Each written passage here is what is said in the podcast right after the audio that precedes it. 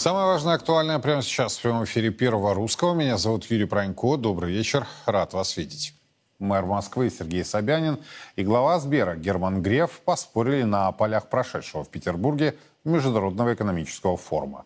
Причиной весьма жестких разногласий стал вопрос о том, может ли искусственный интеллект принимать управленческие решения за людей. Если искусственный интеллект будет э, принимать за нас управленческие решения, он скажет, слушайте, а что это за людишки тут бегают? Чего, зачем они мне нужны-то? Вообще, для чего они на этой планете? Мусор какой-то. По мнению московского мэра, цитата, люди принимают решения для людей. Машина будет принимать решения для машины. Конец цитаты. Сергей Собянин предложил, э, предположил, что искусственный интеллект в ответ на вопрос о том, нужно ли повышать пенсионерам пенсию, ответит, что платить им э, не стоит вообще ничего. Герман Греф с такой позицией не согласился. Это, конечно же, не так, потому что э, все зависит от того, для чего его использовать. Если ты, э, если привести фунт в качестве э, главной цели максимизировать бюджет и не потратить его ни на что, то, наверное, да. Э, а если поставить задачу наиболее справедливого распределения бюджета, ну, целью... Ну, кому-то это точно тоже не понравится, думаю, да? Лучше, лучше искусственного интеллекта это никто не сделает, потому что там не будет, будет честная Э, и равномерное распределение бюджета. И там уже человеческое влияние вот такое приличных предпочтений не будет. В этом случае, по словам главы Сбера, распределение будет честным, поскольку на него не будут э, влиять ничьи личные предпочтения. Но еще раз позволю себе процитировать Сергея Собянина по поводу искусственного интеллекта. Слушайте, а что это за людишки тут бегают? Зачем они мне нужны, э, нужны-то? Вообще, для чего они на этой планете? Мусор какой-то. Герман Клименко и Игорь Шнуренко ко мне присоединяются. Господа, добрый вечер. Добрый вечер. Спасибо, что согласились принять участие в нашем разговоре. А, подрастающая эта тематика все больше и больше не просто появляется в информационных лентах, информационных порталах, но и уже и в реальности. Находясь в Петербурге, я видел а, запуск а, беспилотных КАМАЗов. Достаточно такое, знаете, серьезное зрелище. То есть там, там еще пока сидит автоводитель, но а, к 27-28 году уже обещают, что их уберут. И, собственно, искусственный интеллект будет управлять и большегрузами, да и, по всей видимости, легковыми автомобилями. Однако вот э, Сергей Семенович Собянин считает, что если по этому пути дальше так пойдет, то, собственно, машина рано или поздно посчитает э, своего создателя э, мусором, как он сказал, мусор какой-то. Греф с этим не согласен. Игорь, что скажете? Ну вот смотрите, тоже из последних новостей. А, вчера а, премия Грэмми есть такая в Америке, да? Она приняла решение, а, чтобы эту премию не давать системам искусственного интеллекта. То есть это, эта премия теперь будет даваться только людям, и об этом э, это потребовало некого изменения правил. Это говорит о том, что насколько, насколько серьезно там отнеслись вообще к новым возможностям, которые сейчас возникли в связи с э, генеративными моделями. Вот, например, с чатом GPT, который э, сейчас э, уже более 100 миллионов подписчиков приобрел. И эти системы, они фактически выводят из, из профессии огромное количество людей, которые заняты написанием текстов, которые заняты работой, со, работой с изображением, да и самих компьютерщиков, потому что эти системы уже могут писать программный код и улучшать сами себя. А, об этом несколько месяцев назад вот на, на Западе как раз началось, началась довольно обширная дискуссия среди специалистов по искусственному интеллекту, многие из которых подписали соответствующее письмо. И один из них, который, кстати, не подписал письмо, он сказал, есть такой гуру искусственного интеллекта а, Елизер Ютковский. Вот, он сказал, что вообще а, нужно не просто замедлить а, развитие систем этих и остановить их обучение на полгода. Да? Он сказал, что поскольку мы эти системы развивали 60 лет, нужно остановить их как минимум на 30 лет. А тех, кто не будет подчиняться вот э, каким-то остановкам вот этим, да, их нужно просто дата-центры, он так и сказал, нужно дата-центры бомбить с воздуха вот, используя всю мощь государственной машины. Так а в То чем есть... опасность, Игорь? Вот а, люди а, каждый день получают эту информацию, да, каждый день а, им сообщают, вот искусственный интеллект здесь, искусственный интеллект здесь, создается некая платформа или создаются даже уже продукты. И вы, вы говорите о фактическом вытеснении, да, целой группы людей. А, есть страхи о том, что машины, ну, собственно, это неоднократно описывалось и фантастами, и Голливудом, и так далее, да, восстание машин. Но это, кажется, до сего момента фантастика. Или это уже реальность? Тогда, если реальность, то в чем опасность? Не, это абсолютная реальность. А что? А прогноз Морган Стэнли, который был опубликован ранее вот в этом году, где говорится, что 30 миллионов человек лишится работы только из-за вот систем подобных чату GPT, это что, фантастика? Это не фантастика. И это уже происходит. Вы сплошь и рядом, там у меня знакомые какие-то айтишники говорят, что теперь им не нужно нанимать программистов, там достаточно чат GPT. И это серьезно, это все происходит. Что касается того, о чем говорил Греф, то тоже, конечно, а, в государственном управлении уже само по себе государство, ведь это машина. Само по себе государство — это машина управления, это вот как Ленин говорил да, в свое время, машина насилия, в том числе и эта функция есть. Да? И э, как любая машина, она оптимизируется, и новые технологии, они оптимизировали уже это все до крайности, и, по сути дела, уже чиновник не имеет никакой, вот как Собянин говорит, человек решить. Человек уже и так ничего не решает. То есть произошло, на мой взгляд, уже сегодня полное отчуждение людей от принятия решений и крах демократических структур, причем это относится ко всем странам, да, практически в равной мере. Вот, ну, кто-то говорит Китай, там, я говорю, что все страны, по сути, этому подвержены. И уже, безусловно, есть пропаганда того, что власть машины — это благо, вот то, что Греф выражает ту точку зрения, я бы вот, ну, то есть я называю в своих книжках а, таких людей бинариями, то есть это люди, которые как бы вот а, у рычагов или у какого-то топ-менеджмента управления а, системами искусственного интеллекта, они полностью, для них это уже своего рода религия, да, и Греф не видит ничего плохого в том, чтобы нами управляла машина. Он, э, в общем, не то что допускает эту возможность, он из нее исходит. В то время как э, Собянин, на мой взгляд, представляет тех, кого я называю кубикулариями. Это вот из Византии э, термин такой, да. И они как раз, мне кажется, обеспокоены во всем мире тем, что система искусственного интеллекта действительно выходит из-под контроля, вот, и они хотят все-таки сохранить хоть какие-то рычаги.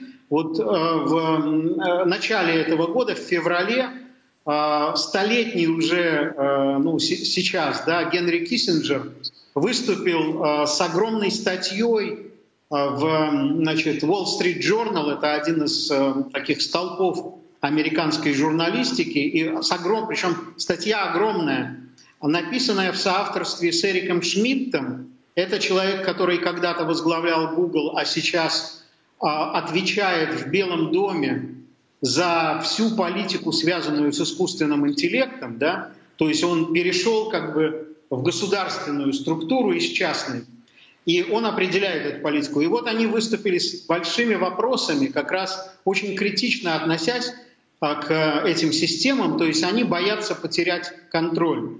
И это говорит о том, что действительно эм, вопрос есть, и я так думаю, что контроль вообще уже потерян.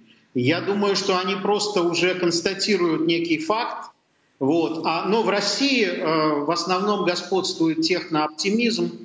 То есть у нас даже если в книжный магазин зайдешь, все как на если в книжный магазин зайдешь, все как на подбор будут технооптимистические книжки, что все замечательно, вот такие чудеса нам готовят, там технологии новые, да, только такое издается. Вот. И поэтому То есть главная люди... опасность — потери контроля, и вы считаете, что он уже потерян? Он уже потерян, но, понимаете, потеря контроля со стороны кого? со стороны вот этих тех самых элит. То есть то, что контроль э, потерял обычный человек, обычный человек это пешка уже, да, он уже э, полностью выведен от, э, из любых систем принятия решений по всему миру. То есть он уже ничего не решает, за него уже все решают все эти системы, но ему там как бы да, накидывается некая пропаганда, что он там что-то там может значить. Да? А э, сейчас просто вопрос в том, что забеспокоились элиты уже, да? некоторые, по крайней мере, представители элит, вот. Но грех как раз представляет вот этих бинариев, то есть, а им выгодно, чтобы э, повсюду в мире установилась э, вот эта вот диктатура машины, я бы сказал, да, то, что а... я называю цифровым левиафаном. Я понял, почему им выгодно, я чуть позже у вас выясню, я просто Германа еще хочу вовлечь в наш дискурс. Что скажете? Ну, я скажу, что Герман Оскарович классический представитель разработчиков и внедренцев. Да? То, есть, э, то есть его задача продать как можно больше, я не уверен, что речь идет о том, что хочется закабалить или еще что-то. Да? То есть у Германа Оскаровича исключительно денежная история, он представляет банк, а мы имеем. Да? Банк производит кредиты, у него лучшие компетенции там, нет никакой обратной связи. Люди, которые не вернули кредиты, на телевидение не попадают. Ну или попадают крайне редко. А Сергей Собянин, крупнейший игрок, я думаю, даже, возможно, и в мире, один из крупнейших игроков по внедрению искусственного интеллекта. Он это делает это как парадоксы, да, то есть мы могли бы сейчас с вами воспринять их диалог как противник Сергея Семеновича. Это не совсем так. Он является крупнейшим внедренцем. А мы а, в Москве видим это постоянно на плане транспорта, управления э, продажами, продуктами. Москва является просто потрясающим крупнейшим игроком, и он знает, о чем говорит. И их спор идет простым образом. Я думаю, даже и, в общем-то, нам они, они не должны спорить, они из разных параллельных вселенных. А Герман Оскарович должен, выдавать кредиты, хорошо это делать, а Сергей Семенович Собянин должен решать вопросы. Я просто приведу пример. А, доме живу, извините, и поучаствовал в дискуссии по поводу капитального ремонта. Угу. Со связью проблема Если возникает. Да, я вас уверяю, никто, Давайте да, мы Германа э, перенаберем сейчас. Ремонт... А, а, очень важно услышать э, его комментарий, а качество связи оставляет желать лучшего. А, но с нами точно Игорь Шнуренко. И, собственно, а если сейчас есть возможность мне продолжить разговор с Игорем, то я хотел бы вот о чем вас спросить. Вы говорите о том, что, ну, в общем-то, принцип маленького человека, да, это было описано неоднократно, в том числе классиками русской литературы, да и зарубежной тоже. А возникает вполне закономерный вопрос, что этого маленького самого человека уже отодвинули и манипулируют там и так далее. Однако вот для меня таким ярким примером стало, вы не поверите, а, внедрение цифровых технологий и, кстати, платежных систем. А, я вижу, какой дискурс поднялся в российском обществе. А, люди выступают против цифрового рубля. А, в общем-то, у них есть своя аргументация, есть свое беспокойство. А, насколько это аргументы соответствуют э, будущей реальности или нет, э, покажет время.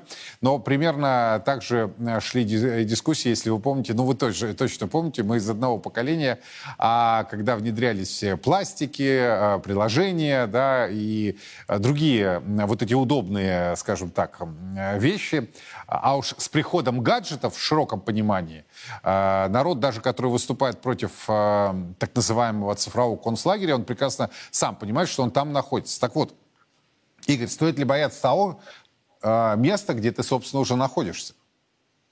Ну, смотрите, людей просто приучают уже к тому, что они ничего... Вот это еще раз, вот то, что вы говорите, подтверждает мою мысль о том, что люди уже ничего не решают. То есть у них никто не спрашивал, э, хотят ли они, чтобы э, значит, полностью находиться под видеокамерами.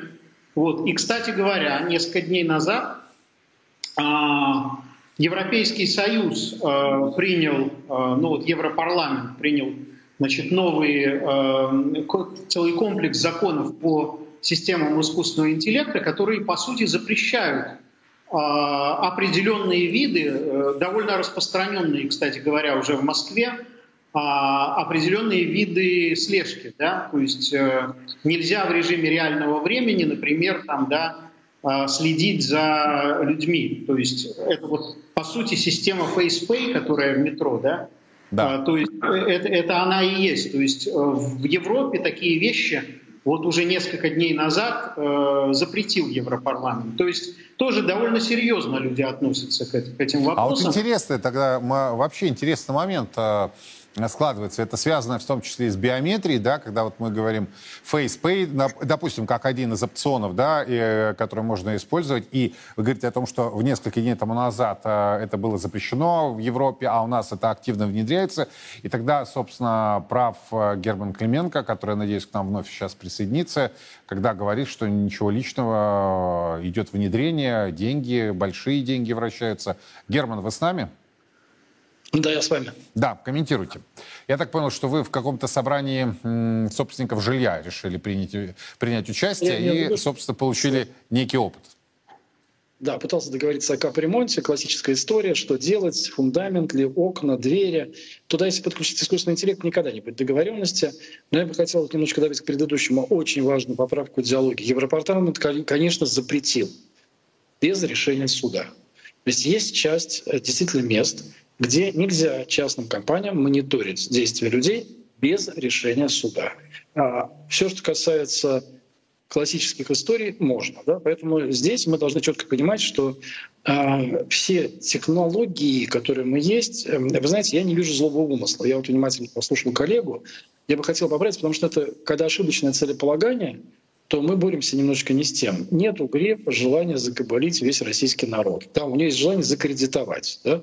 Вот. А искусственный интеллект тут просто инструмент. А это я Герман, а это не одно и то же. Я просто как, как журналист не могу не отреагировать. Да? Закабалить и закредитовать, по-моему, вот из одной песни. Да, чтобы человек э, уже никак вина, не мог выбраться вина не на искусственном интеллекте, не на... Нет вот этого такого, знаете, благодаря искусственному интеллекту, мы всегда говорим, есть желание банков, которые ограничиваются центральным банком. Но да? он неоднократно подчеркивал, что из банка, он даже убрал, да, из названия это слово «банк». А, он же подчеркивает, что они технологическая компания.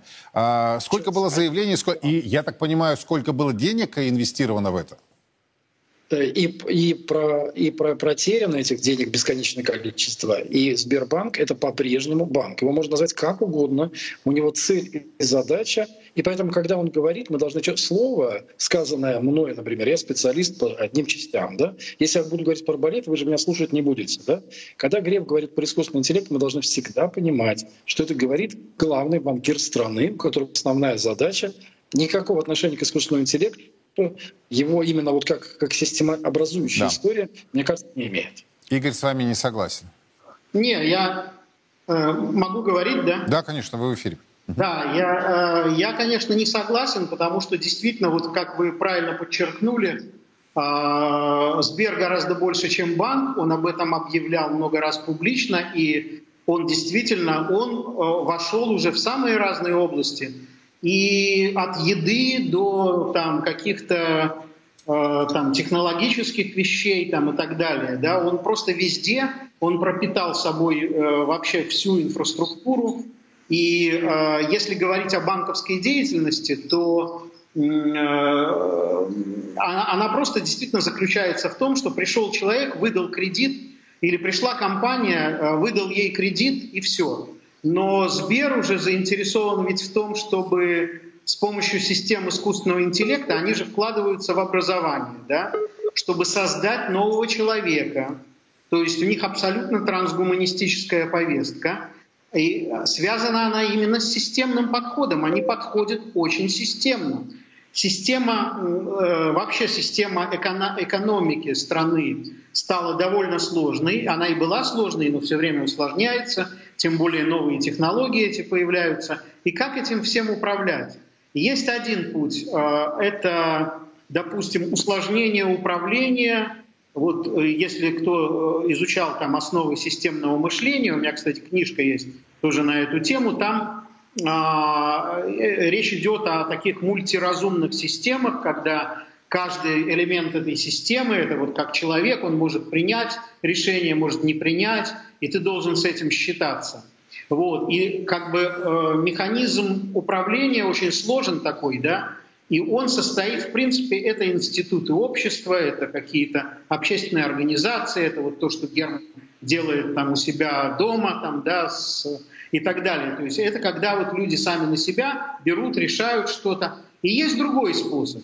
Это все доверить алгоритмам, и а человека упростить до такой степени, чтобы он даже и не пытался э, что-то свое там придумывать, возражать, чтобы у него не было ни ресурсов для этого, чтобы у него не было ни возможностей, чтобы вот сейчас, например, куда эти все выпускники художественных вузов, там каких-то еще, да, вот они приходят, у них нет работы, потому что все сделает чат GPT, или все сделает Вало, или там все сделает э, FreePic, или все сделает там, да, какие-то вот эти Midjourney, да, все эти новые системы, которые появляются. Игорь, подождите, Герман не согласен. Да, Герман. Мне кажется, что это самое большое заблуждение, это запугивание. Ничего за нас нашу работу не сделает. Если выпускник Академия художеств не найдет свою работу, это его проблема, я вас уверяю. Ни в коей мере это не касается ни чата GPT, ни Midjourney, ни, ни автомобили не заменили людей. Да? То есть ничего. У нас есть масса фронтов работы. Самая большая ошибка — это э, искать э, и утверждать, э, мне кажется, не просто ошибка, это кликбейт. Хотите там фейк, да? Там это привлечение внимания. На самом деле а профессионалы всегда найдут свою работу. Не будет такого, чтобы профессионал остался без работы. Те, кто останутся без работы, к сожалению, должны будут просто искать или переучиваться. Да? Но профессионал-художник всегда найдет работу. Профессионал-журналист всегда найдет работу. Понятно, копирайтеры, которые сейчас тысячами пишут статьи, миллионами пишут статьи, описания где-то, ну да, поменяют на другую работу. Но, еще раз, большущая ошибка запугивать людей потери работы. Я вас уверяю, этого не будет. Герман, то есть вы вообще рисков не видите? Нет, еще раз, риски всегда существуют, mm-hmm. безусловно. Я, вот первый риск. В любой программе есть ошибка. Всегда.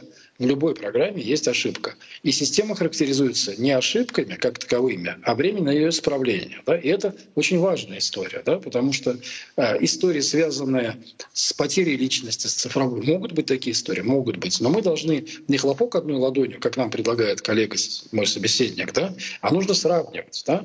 То есть что больше будет, плюсов или минусов? Всегда человечество платит. Вот, например, мы сейчас с вами говорим про ужас искусственного интеллекта, а ежегодно погибает 20 тысяч человек только на дорогах авто... России, а под колесами автомобилей. Но мы же с вами не обсуждаем, что автомобили надо запретить. Это та цена, которую человек готов заплатить.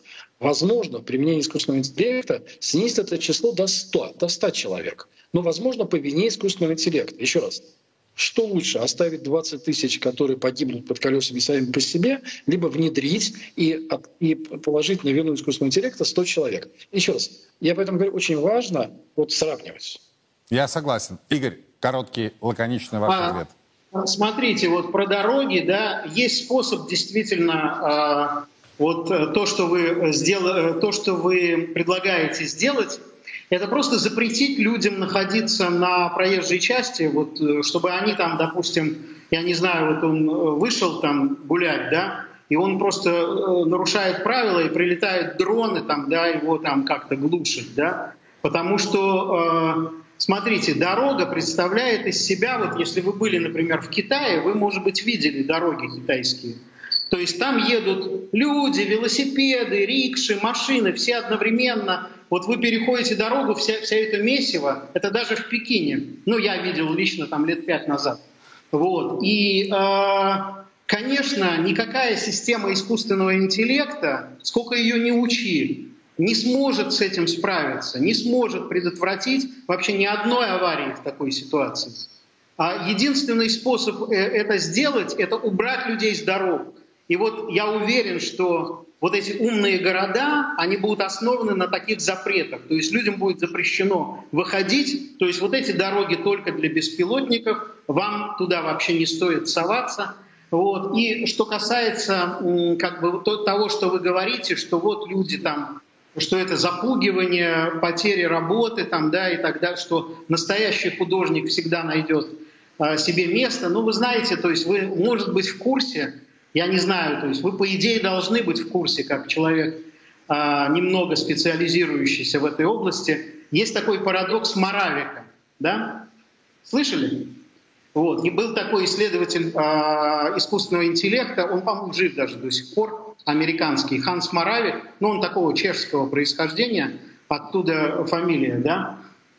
И он, значит, этот парадокс заключается в том, что гораздо меньше вычислительных возможностей нужно для того, чтобы, значит, смоделировать очень сложные системы.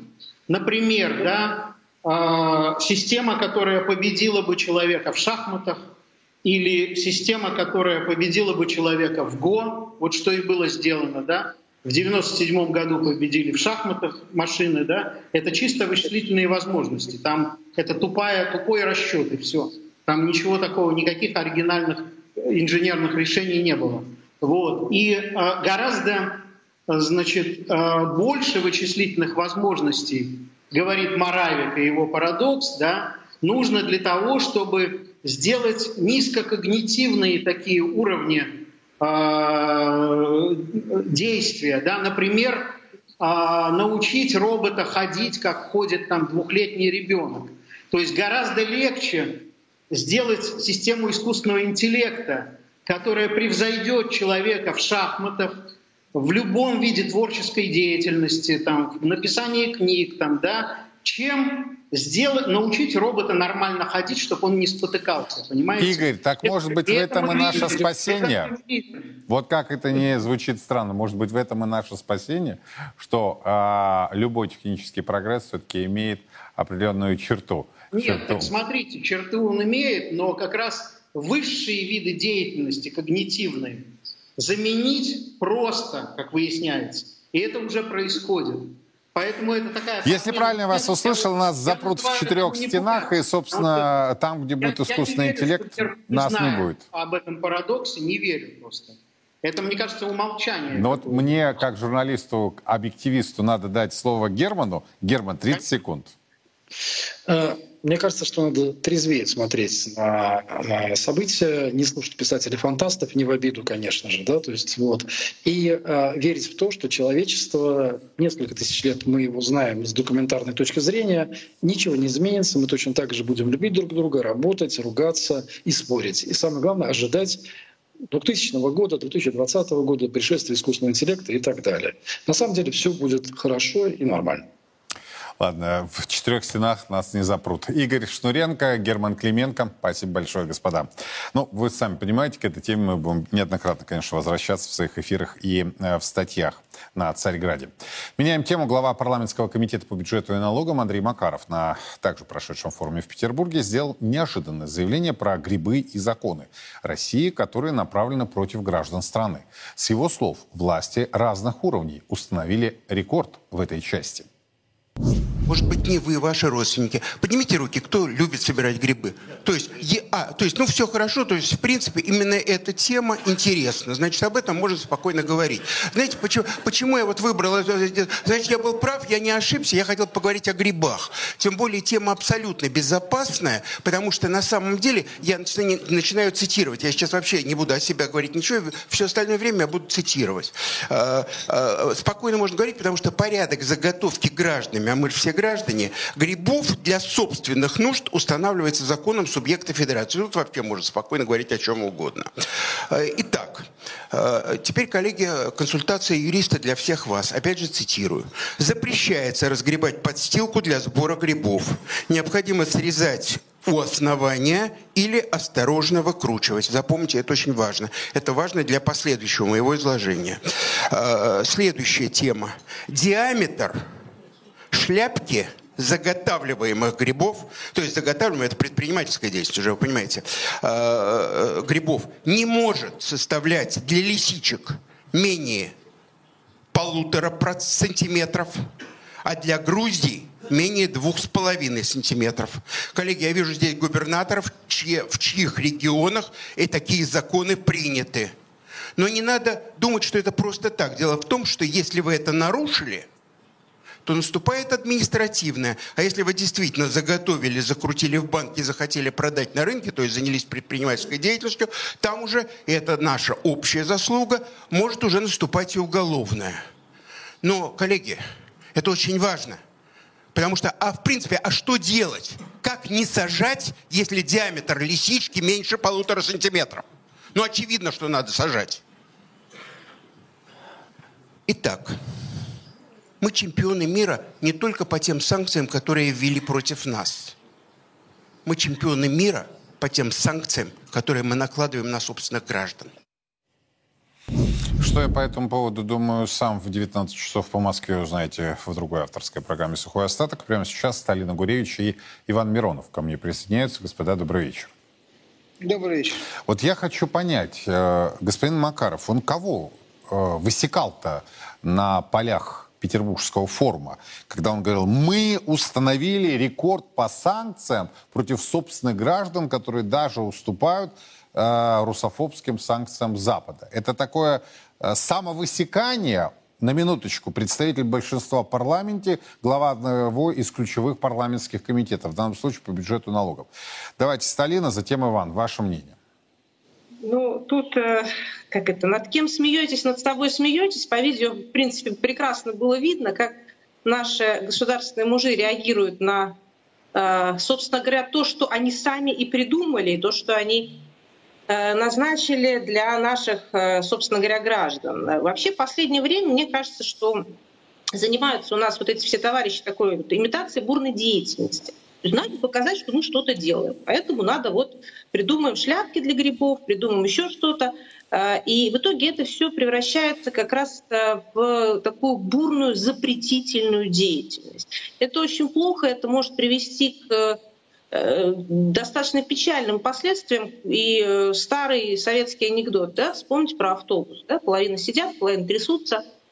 Очень бы не хотелось того, чтобы мы пришли в итоге вот к этим последствиям. Поэтому э, вот этим вот господам на этом завтраке... Сталин, но они, они понимают, что они имитируют. Они вот когда они... Я там же не только улыбались, понимаю. там же и хохотали. Это же видно по э, трансляции было. Конечно. Конечно, угу. я думаю, что они прекрасно понимают то, что они делают. Но я, так случае, они это делают. Надеюсь, э, я очень сильно надеюсь, что они понимают, потому что в противном случае нам придется констатировать, что нами управляют идиоты. Э, а очень бы не хотелось в это верить. То есть они прекрасно понимают, что они занимаются имитацией бурной деятельности. Вопрос для чего, понимаете? А, либо мы э, признаем, что э, существуют какие-то ну, может быть, негласные запреты на принятие какой-то адекватной э, законодательной инициативы, и, а, а какое-то определенное количество законопроектов нужно принять, либо мы говорим, что действительно у нас там сидят люди, ну, все-таки не совсем здоровые, и которым нужно там, поголовно Э, проводить э, психологические тесты на, не только на профпригодность, но и в принципе на вменяемость. Понимаете? Э, я, конечно, понимаю, что собирать лисички размером меньше полутора сантиметров неправильно. Они не нужны, в принципе. И их никто не будет собирать. Но вот эти вот запретительные меры, я говорю, чрезмерные, они могут привести к очень нехорошим последствиям, и они должны об этом понимать и должны все-таки подумать, что вот этот цирк, конечно, на завтраке устраивать это очень хорошо, но, наверное, не лишнее. Вот если этот э, товарищ э, считает, что это плохо, а зачем он это говорит на завтраке у Грефа? Э, что ему мешает встать на пленарном заседании, сказать, ребят, что-то мы не тем чем-то занимаемся. Давайте как-то придем э, в реальность, в адекватность и будем принимать законы, которые э, в интересах нашего народа, а не э, для того, чтобы поржать потом в уютной компании. Согласен, абсолютно. Иван, ваше мнение? Единственное, с чем не согласен с коллегой, в остальном полностью поддерживаю, что не над собой они смеются, они смеются над нами, над нами, над крепостными. И у нас, как в том анекдоте, помните, когда на проходной собрали рабочих, говорят, так, завтра а, в 10 все пришли, будем ваш, вас вешать. Да, и робкий голос со столпы. А скажите, а веревку и мыло а, свои приносить или нам выдадут? Вот примерно то же самое. И э, чем не повод поржать, да, за, за, за миллион двести за участие в э, форуме, э, соответственно, сколько там, четыре с половиной тысячи комплексный обед, ну, примерно вдвоем те, кто потерял Белгородской области в результате обстрелов э, свой дом, они могут спокойно себе это позволить. Да, вдвоем, вдвоем пообедать. Ну, это такая уже, действительно, это такой уже сюр, это такой же фантасмагория, это Салтыков-Щедрин. И речь идет о, а вот это же, я-то думал, это чисто анекдот, это, к слову, сказано по поводу лисичек. Действительно, это норма, которая установлена в Челябинской области. Да, это, это не смех, это не хохма, это не фейк, это реальность. Это Челябинская, это Челябинская область. Но каждая область может похвастаться вот этой дичью, которую нам предлагают. Поэтому здесь, я думаю, никакого Но подождите, волнения, Иван, вот никакого, продолжая да. мысль Сталина, мне она очень понравилась, да? Ладно, э, когда это говорит эксперт, я не знаю, там журналист, политолог, э, адвокат и так далее. Это говорит глава, глава, парла- представляющий парламентское большинство, глава э, э, комитета ключевого комитета по бюджету и налогам, и Сталина правильно говорит, ну слушай, мужик, выйди на трибуну и скажи все, что ты э, произнес вот на этом э, завтраке э, на Петербургском форуме. Но он же этого не делает, он же вот эту ржачку устраивает там, а не в стенах парламента. Нет, ну а что в этом нелогично? Мне кажется, не так много поводов у этих ребят, чтобы поднять, поднимать друг друга настроение. Вот чем не А, повод? Мне понял. кажется, впол- вполне, вполне себе уместно. Ну, то есть проблема все-таки в грибах, я понял. Спасибо большое. Сталин Гуревич, Иван Миронов э, и их комментарии о э, неожиданном, на мой взгляд, заявлении главы парламентского комитета по бюджету и налогам господина Макарова, который заявил, что в России власть установила рекорд по санкциям в отношении собственных граждан, которые дают фору даже русофобским санкциям Запада. Идем дальше. Кто, э, как обойти санкции? Собственно, еще одно продолжение темы. Способна ли Россия нарастить свой промышленный производственный потенциал? Что этому, а может быть и кто этому мешает? Об этом и многом другом мы говорили на Петербургском форуме с академиком Российской Академии Наук Сергеем Глазевым.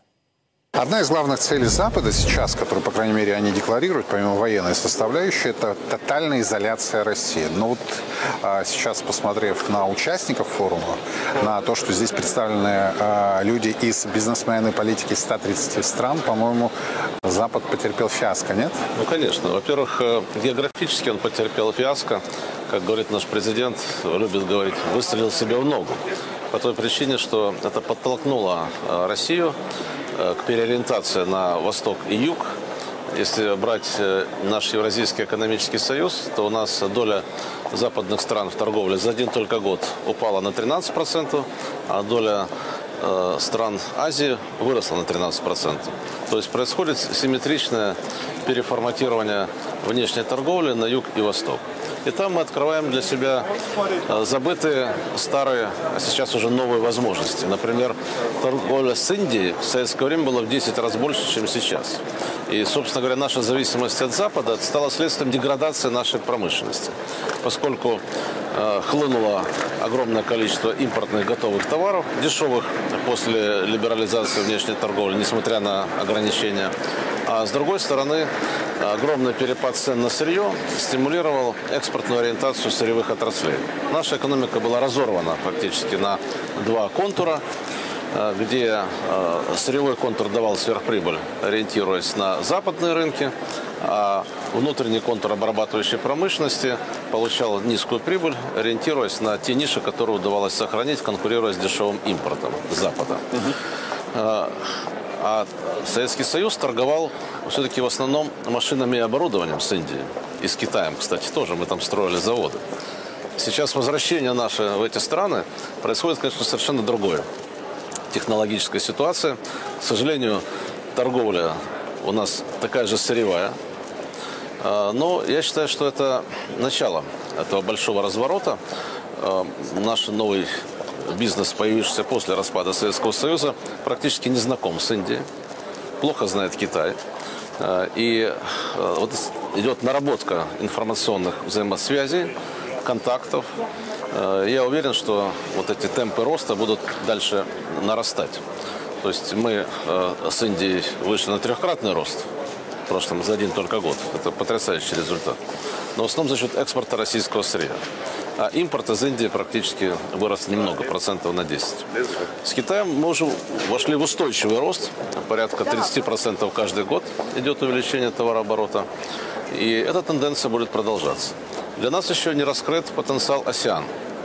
Э, Здесь торговля замерла по той причине, что эти страны менее самостоятельны с точки зрения платежно-финансовых технологий. Они привыкли работать в долларах, и наш переход на национальные валюты требует времени для адаптации. Но я думаю, что это очень скоро произойдет. Особенно если Центральный банк все-таки развернет проект цифрового рубля в сторону внешней торговли и инвестиций а не только для депозитов. Но как-то вот ЦБ особо не продвигает, нет? Ну, если ЦБ не будет предлагать цифровой рубль, который можно было бы удобно использовать для международных расчетов через блокчейн, минуя банковскую систему. Потому что главная проблема... То есть и нейтрализуется тогда зависимость от цифр? Ну, конечно, да. Главная наша сегодня проблема – это подверженность банков санкциям. Все банки боятся санкций. Платежи и расчеты идут через банки. И вот страна АСЕАН – это яркий пример. Мы могли бы в 10 раз увеличить торговлю, если бы они принимали э, нашу валюту, работали с нашими банками, пользовались нашими страховыми компаниями. Для них все это в диковинку. Ну, требуется время для того, чтобы это понять. Но э, если мы э, используем традиционные платежные технологии через банки, э, то все равно, э, как только появляется где-то доллар или евро, э, сразу это повод остановить транзакцию. И кроме того, банки все под очень большим надзором. Даже если мы работаем в национальных валютах, они все равно делают международную отчетность по борьбе с отмыванием денег, и американцы все это видят. А переход на блокчейн и использование цифровых валют делает нас практически неуязвимыми в отношении возможности платежей и расчетов. Вот, так что э, это зависимость от западных, западной политической элиты. Я бы сказал, нейтрализована сегодня практически полностью э, высокой адаптацией нашего Евразийского экономического союза, которая позволяет, во-первых, через расширение кооперации и рост взаимной торговли компенсировать падение импорта. И мы видим, что наши партнеры по Евразийскому союзу, которые активно сейчас встраиваются в кооперацию с Россией, имеют ну, Армения двузначные темпы роста, более 10%. Киргизия приближается к этим темпам роста. У Казахстана устойчивые 5%. И мы тоже могли бы иметь, кстати, 8%, если бы э, Центральный банк не перегрелся э, от собственных, э, так сказать, моделей неадекватных реальности. И не, не, не решил, что наша экономика перегрета, потому что она... Да, они все чаще и чаще Потому что она не упала так, как хотелось Вашингтону. Но она не выросла. А вот если говорить про внешнюю торговлю, то мы практически компенсировали падение импорта э, вследствие санкций. И в этом году мы выходим уже на восстановление импорта полностью.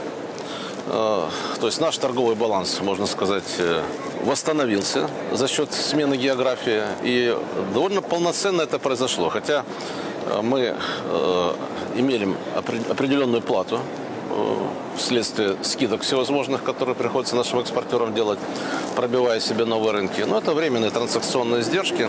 Я думаю, что они тоже будут быстро преодолены. А вот э, возможности импортозамещения э, пока используются слабо. И для того, чтобы нам э, трансформировать санкции в экономический рост, э, нужны кредиты, конечно. И вот это а, ложное представление Центрального банка о том, что у нас экономика перегрета, вызывает ну, уже не смех, наверное, а слезы. Потому что ну, ведь то, что происходит, полностью доказывает правоту нашей позиции, которая основана на понимании механизмов денежного обращения. Когда денег в экономике не хватает для связывания ресурсов, их увеличение ведет к снижению инфляции. То, что мы сегодня видим. Сегодня растет денежная масса, инфляция снижается, потому что загружаются свободные производственные мощности. Э, машиностроение мощности были загружены на 30-40%. И сейчас мы видим взрывной рост э, в тех регионах, э, где мы сильна машиностроительная база. Мощности. Об имеющихся мощностях, да. В среднем загрузка мощностей составляет э, где-то 65%. То есть мы могли бы поднять выпуск продукции на треть. А у Центрального банка перегрев в голове. По их моделям, которые они, их научил э, валютный фонд, это модели абсолютно неадекватной реальности, которыми пользовались студенты лет 50 назад, Э, уже сейчас никто всерьез их не рассматривает, они связывают э, потенциал выпуска продукции с безработицей. И э, ситуация, когда денежная политика ориентируется на показатели официальной безработицы, по этим моделям получается, что потенциал выпуска маленький, потому что безработица низкая. Но труд, во-первых, это не единственный фактор. Есть капитал, по капиталу загрузка, как я уже сказал, 65%. А потом на предприятиях скрытая безработица имеется. Наконец, у нас есть общий рынок труда, который они не учитывают. Огромный приток квалифицированных людей с Украины. Э, и многие, вообще-то, из Европы к нам возвращаются. То есть поток двусторонний идет. Поэтому у нас сегодня нет ограничений для роста ни по капиталу производственным фондам, ни по труду.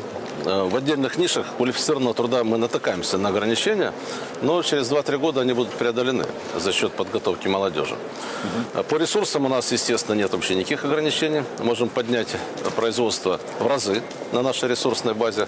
Э, где-то 70% наших ресурсов утекает в непереработанном виде за рубеж.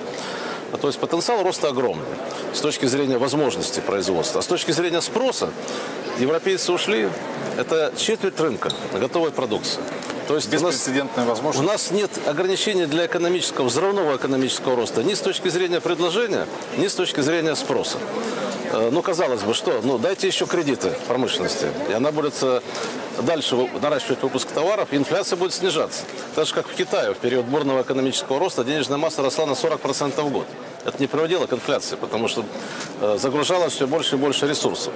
Свободной рабочей силы, огромные стройки и так далее. И это ускоряющееся, э, нарастающее предложение товаров э, полностью нейтрализовывало инфляционный эффект роста денежной. Сергеевич, вы вспомнили Китай. А, представители Китайской Народной Республики здесь, э, на Петербургском форуме, заявили уже, что несмотря на возможное ужесточение антироссийских русофобских санкций да, по своей сути, Китай не намерен не сворачивать, а только наращивать взаимовыгодную торговлю и сотрудничество.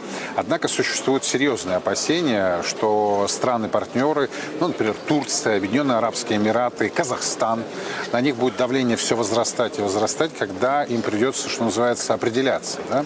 Вот на ваш взгляд, насколько велики эти риски? Надо дифференцировать эту проблему.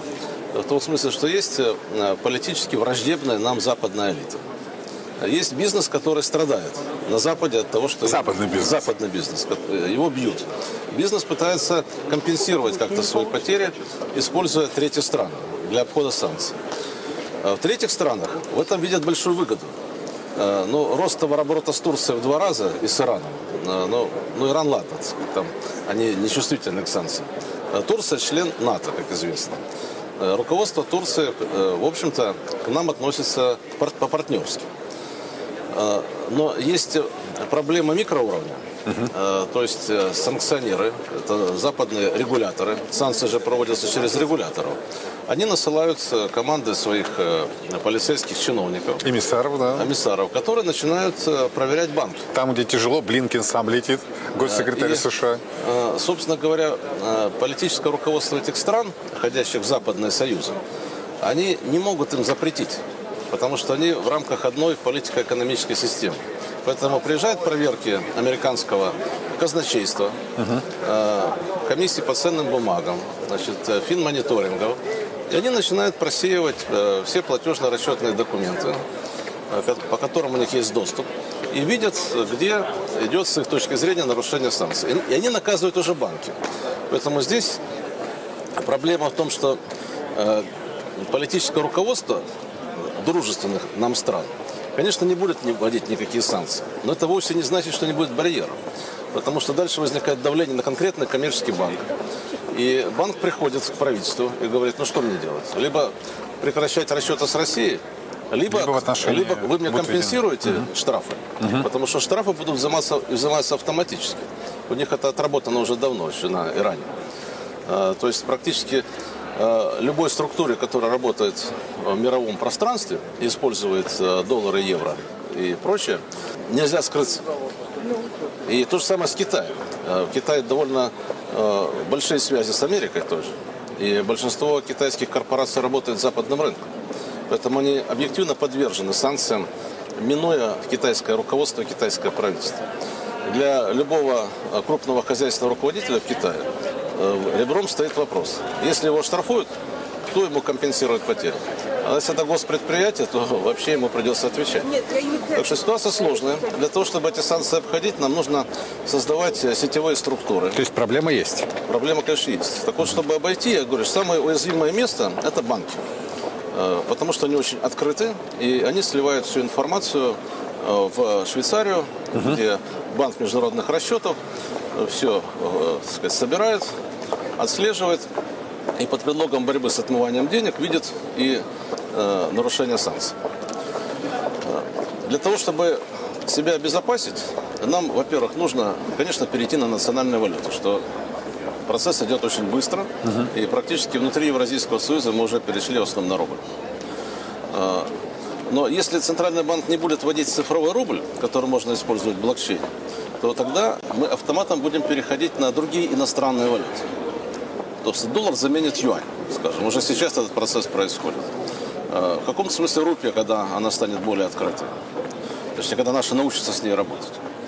Пока не очень получается. У нас есть возможность сегодня рубль э, сделать действительно мировой резервной валютой э, вот в регионе наших торговых То есть это не просто комплементарно? Комплементарное высказывание. Ну, это реальность, которую да, мы можем реальность. получить? Мы не можем это сделать через банки. Нам нужен цифровой рубль, который будет э, задействован в международных расчетах и который будет востребован. Если мы будем дальше следовать логике нашего президента, переходить на национальный, на рубль, по экспорту сырья, то, конечно, все наши партнеры будут накапливать рубли для оплаты э, поставок нашего сырья. И рубль автоматом станет резервной валютой, как он уже есть, по сути дела, для торговли в Евразийском Союзе, станет во всей Азии. А, но для этого его нужно оцифровать по-настоящему. То есть дать возможность э, хозяйствующим субъектам брать цифровые рубли, э, занимать в них, рассчитываться в них, инвестировать в них. Государство в этом очень заинтересовано, кстати, потому что Э, все э, программы поддержки инвестиций, э, льготные инструменты, если мы дойдем наконец до целевого кредитования, если это будет цифровой рубль, контролирующие органы будут видеть, куда он идет, и блокировать несанкционированное его использование и утечку. То есть это очень правильный инструмент для отслеживания целевого назначения денег. И деньги можно это создавать целевым образом для тех или иных нужд. Но встречаясь с представителями ЦБ, я от них это не слышал. У них э, депозиты к цифровому рублю. А, я, да, честно да, говоря, да, даже да. растерян. Они а, действуют угу. не своим умом, они живут умом МВФ. А МВФ заряжает американское казначейство. Это все методология МВФ, это, собственно говоря, американский продукт для обслуживания американских интересов во всем мире. Э, МВФ это не партнер для экономического роста. Это такой надзорно-полицейский орган, который отслеживает интересы, по сути, западных корпораций. Так есть. Но нам-то зачем он нужен? Мы от них никак не зависим сейчас. Мы даже ничего не должны. Они нам теперь должны. Вот. Так что э, денежным властям нужно смелее, конечно, двигаться в сторону цифровых инструментов. Назрел вопрос по э, созданию новой международной расчетной валюты, но она тоже должна быть цифровая. Поэтому здесь тоже нужны цифровые технологии. Э, я думаю, что на встрече глав БРИКС в Южной Африке этот вопрос будет в повестке. И, может быть, мы в следующем году, уже когда Россия будет председателем, могли бы провести международную конференцию по учреждению новой мировой валюты для стран БРИКС. А отсюда уже и страны ШОС. Вот, так что мир э, проходит э, колоссальные трансформации, связанные со сменой мирохозяйственных укладов. Нам, чтобы быть в ядре, а не остаться на периферии, нужно брать инициативу в свою руку. Но Запад, тем не менее, будет продолжать давить. Э, ведь сомнений в этом нет. По нашим оценкам, долгосрочным прогнозам смены мирохозяйственных укладов, которые мы делали еще 10-15 э, лет назад, и все пока развивается именно так, как было спрогнозировано, мы достигаем сейчас апогея переходного процесса. Угу. Наши расчеты показывают, что самый драматический момент противостояния так. это 24-25 годы ну, даже 23-м. А, собственно говоря, вы видите, что э, гибридная мировая война обостряется, но это обострение не может длиться бесконечно. Через 1-2 года уже превосходство Юго-Восточной Азии над Западом э, достигнет таких масштабов, что там люди поймут, что дальше пытаться навязывать свою гегемонию себе дороже, бесполезно. Ведь обратите внимание, все эти инструменты, которые они задействовали против нас, работают реально против них. Потому что мы разворачиваемся на востоке и юг, мы усиливаем новый центр мировой экономики, э, то есть отрыв Юго-Восточной Азии от Запада нарастает. И их санкции работают в этом направлении, то есть работают против них. Ну, я думаю, пройдет политический И это цикл. будет усиливаться. Ну, конечно, пройдет очередной политический цикл, там более здравомыслящие люди придут к власти, и у них пойдет переосмысление, что они э, не только с нами ничего не могут сделать, они вообще и с миром уже ничего не могут сделать. Их открыто посылают, как вы правильно сказали. Они требуют ввести санкции, а в Арабских Эмиратах вывешивается на центральной небоскребе наш флаг.